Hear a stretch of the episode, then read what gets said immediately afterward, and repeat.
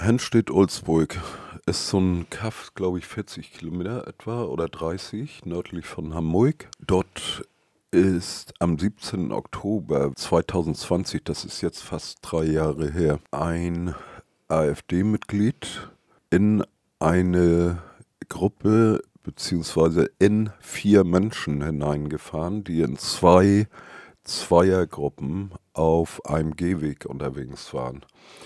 Gezielt, um diese Menschen anzugreifen, schwer zu verletzen oder sogar zu töten. Dazu gibt es nach vielen Bemühungen und Recherchen in Kiel jetzt einen Prozess vor dem Landgericht äh, gegen den Täter Melvin S., der zum Tatzeitpunkt 18 oder 19 Jahre alt war. Und im Zuge dieses Prozesses äh, sind die vier Betroffenen äh, Nebenklägerinnen, sind anwaltlich vertreten. Es gibt eine Anklage der Staatsanwaltschaft auf äh, schwere Körperverletzung und versuchte. Schwere Körperverletzung mit Tötungsabsicht. Ja, und es ist ein sehr äh, ausführlicher Prozess. Also der zieht sich über drei Monate hin und soll im Oktober erst abgeschlossen werden. Ich selbst bin in Kiel gewesen fünf oder sechs Mal. Und das sind immer ganze Verhandlungstage, die äh, wirklich jedes Detail abfragen. Ist das passiert am Rande einer Veranstaltung oder in welchem, was ist die Umgebung gewesen dieser Tat? In Hennstedt-Ulzburg im Bürgerhaus darf die AfD tagen. Und es ist nicht nur die schleswig-holsteinische AfD, sondern auch die hamburgische AfD weicht dorthin aus. Und es gab eine Veranstaltung mit dem AfD-Vorsitzenden, dem damaligen Meuthen als beobachtende Person, was hat sich für dich jetzt bei den Terminen, die du besucht hast, so rausgestellt?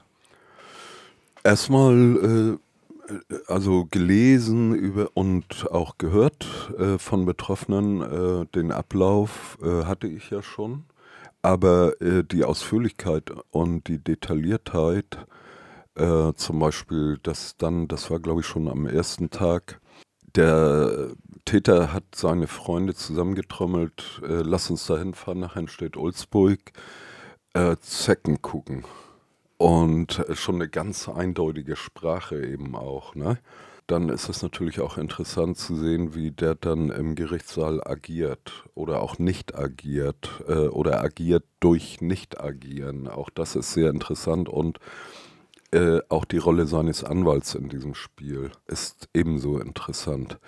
Was aber erschütternd ist und so ein bisschen schwer zu verdauen ist, sind die Berichte der Betroffenen. Allesamt leiden bis heute schwer unter den Folgen. Gestern bin ich, also am Mittwoch, äh, dort gewesen. Da ist der vierte der Betroffenen äh, den ganzen Tag über äh, gehört worden. Und der berichtet über noch heute anhaltende permanente Schmerzen Wirbelverletzungen, äh, die nicht ausgeheilt sind und wo auch unklar ist, ob äh, die heilbar sind. Der ist zum Beispiel, hat seinen Begleiter noch zur Seite stoßen können und damit vor einer schwereren Verletzung bewahrt und ist selber hochgesprungen, aber da das ein SUV war, äh, konnte er natürlich trotzdem den Aufprall nicht vermeiden und ist hart auf die Motorhaube geknallt. Die beiden haben sich dann umeinander gekümmert nach einem Schockmoment, als sie am Rand liegen geblieben waren. Und er, der gestern gesprochen hat, hat dann so berichtet, das Erste, was mir durch den Kopf geht, oh, ich lebe noch. Dieser Aufprall, den ich gerade eben geschildert habe, ne, der hat sich so ereignet, dass der vom äh, Straßenrand her nicht etwa auf die Straße gefahren ist, dieser Täter, sondern gezielt auf den Bürgersteig, auf dem vier Menschen ihm entgegenkamen, im Abstand von äh, zwei Zweiergruppen. Die erste Zweiergruppe hat er in der Weise getroffen, wie ich gerade geschildert habe. In der zweiten Gruppe war eine schwarze Frau und die ist offenbar gezielt verfolgt worden als schwarze Frau, als Frau und als schwarzer Mensch und als äh, solche musste sie laufen. Ja, das muss man sich vorstellen. Der fährt mit hoher Geschwindigkeit über den Bürgersteig. Äh, der ist ganz schmal, dieser Bürgersteig. Es gibt einen Grünstreifen und er fährt sogar noch extra auf den Grünstreifen, um sie wirklich zu treffen. Du hast einführend gesagt, dass das interessant ist, die Reaktionen und Nichtreaktionen von Täter bzw. Angeklagtem und äh, Anwaltschaft äh, zu beobachten. Mhm. Was daran ist interessant? Zunächst, dass der Täter sich eingelassen hat in einer längeren Erklärung, die durch seinen Anwalt vorgetragen worden ist und eingeleitet auch mit einer Entschuldigung an die Betroffenen beziehungsweise dem Versuch, eine Entschuldigung auszusprechen. Dann aber der Ablauf dieses Angriffs von ihm so dargestellt worden ist, dass er mit seinen drei Leuten, besonders zwei davon, von diesen vier Leuten angegriffen worden seien. Und äh, dann ist natürlich im Prozessverlauf festzustellen und vom Gericht nachher zu beurteilen, wie war es denn nun wirklich. Ne? Dann gibt es eine Reaktion, äh, dass es gibt eigentlich nur zwei in den sechs Tagen, äh, die ich dort gewesen bin, nur zwei Momente, wo er aus seiner starren Regungslosigkeit herausgetreten ist und einer dieser beiden Momente ist äh, nach der Befragung von Betroffenen, äh, wird jeweils vom Gericht an die Betroffenen als NebenklägerInnen die Frage gestellt, was sie sich von dem Verfahren erwarten. Und dort ist er, als gesagt worden ist, dass man eine gerechte Bestrafung äh, sich wünscht und eine Anerkennung des politischen Motivs dieses Anschlages, ist er ein leidend hoffnungsvoller Blick, äh, es möge ihn nicht treffen, auf die Nebenklageperson gerichtet gewesen. Eine andere solche Situation schilder ich nachher nochmal. Dann gibt es einen Aspekt, das haben wir im Vorgespräch schon gehabt, dass sich die Rolle von dem Angeklagten nicht als Jugendlicher, der dort alleine auf dem Dorf mit seinen Kumpels unterwegs ist, so ein bisschen herausstellt, sondern dass eigentlich sich auch so ein bisschen entblättert, dass äh, man eher von sowas wie Netzwerken sprechen kann. Äh, kannst du das mal darstellen? Ja, das ist super interessant, finde ich, für jemand, der aus der großen Stadt aufs Land fährt zu diesem Prozess und darum weiß, ähm, wie es in Dörfern und kleineren Ortschaften aussehen kann.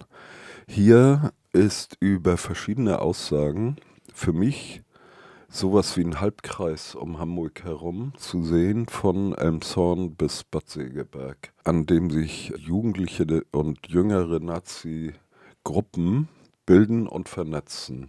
Das wurde in der Aussage eines Zeugen, der den äh, Täter begleitet hat im Auto, und zwar hinter ihm sitzend in dem SUV, ziemlich deutlich. Auch vorher schon. Es gab so Signale wie, ja, warum nennen Sie sich OKR, Ortskontrollrat? Und dann stellt sich raus, dass der Täter mit anderen zusammen eine solche Gruppe bildet, die sich Ortskontrollrat nennt und ein äh, Spaß offenbar darin hat, äh, mit den Autos nachts durch die Orte zu fahren, um zu gucken, ob man Gegner oder gar Feinde ausfindig macht. In äh, dem, was das Gericht als Beweise so einführt, sind sehr viele Chat-Nachrichten, SMS und äh, Internet. Dinge, die aus den beschlagnahmten äh, Geräten identifiziert worden sind. Und dort äh, wird dann deutlich, die Schülerinnenburschenschaft Germania ist mit im Spiel. Die AfD ist sowieso mit im Spiel. Es passieren noch am Abend des Anschlags diverse Chatnachrichten zwischen verschiedenen Menschen hin und her, darunter auch ein AfD-Funktionär. Am Abend noch tritt der Täter aus der AfD aus und der Zeuge, der jetzt ausgesagt hat, auf den ich mich gerade bezogen habe, der hinter dem Fahrer gesessen hat, ist bis vor kurzem CDU-Mitglied. Das Netzwerk geht über Elmshorn, äh, Kreis Pinneberg, äh, Kreis äh, Segeberg, äh, Hennstedt-Ulzburg, Kaltenkirchen, Bad Segeberg. Also dieser Halbkreis, den ich da beschrieben habe wo jüngere Leute und ich habe an dem Tag den Ort dort verlassen und gedacht, wow, das ist etwas, was sowas wie einen zukünftigen NSU hätte bilden können, wenn sie jetzt nicht wahrscheinlich durch das Auffliegen ihrer Vernetzung und durch die Tat selber und die Folgen, die diese Tat für sie haben wird, schon dadurch gehindert werden. Weil sie haben auch gezeigt mit diesem Anschlag, sie sind tötungsbereit. Auch der Zeuge, der hinter dem Fahrer gesessen hat, hat für mich den Eindruck gemacht, dass er voll beteiligt gewesen ist an der ganzen Aktion. Er schreibt dann auch eine SMS oder eine Chatnachricht an den Täter. Eigentlich bist du der Held.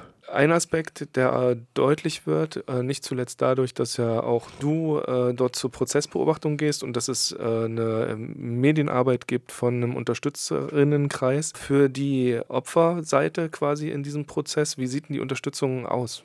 Ich glaube, das ist eine ganz starke Unterstützung, weil wenn ich am ersten Tag erlebe, wie die betroffene Frau spricht auf der Kundgebung, die vor dem Gericht abgehalten wird.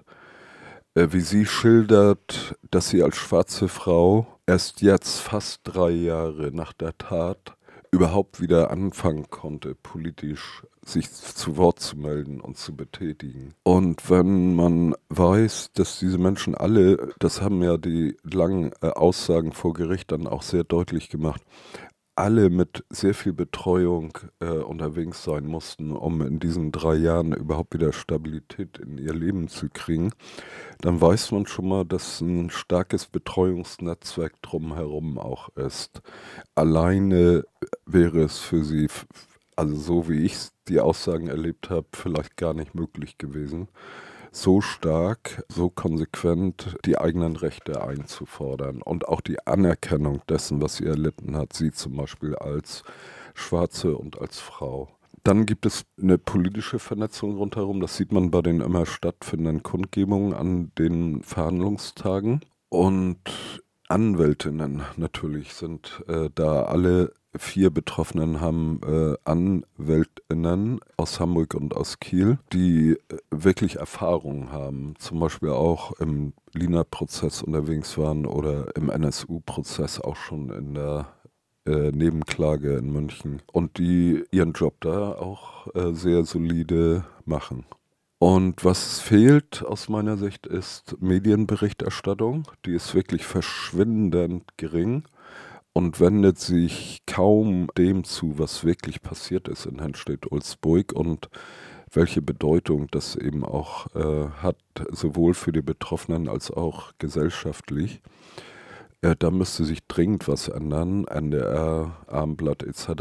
Armblatt war wohl zwei, dreimal da, aber ist anscheinend der Chefredaktion nicht sonderlich wichtig, dass die Sachen auch ausführlich sich wiederfinden. Okay, abschließend, das ist ja jetzt noch nicht mal ansatzweise zu Ende der Prozess. Bis wann soll er laufen? Mitte Oktober. Also es stehen noch viele Verhandlungstage an. In Kiel vor dem Landgericht, Schützenwall, äh, das gibt die Seite Tatort Hennstedt Ulzburg. Da sind auch äh, Prozessberichte der einzelnen Prozesstage drin. Und da sind auch die Prozesstermine drin, auch mit dem, was dort im Schwerpunkt an den Tagen verhandelt werden soll.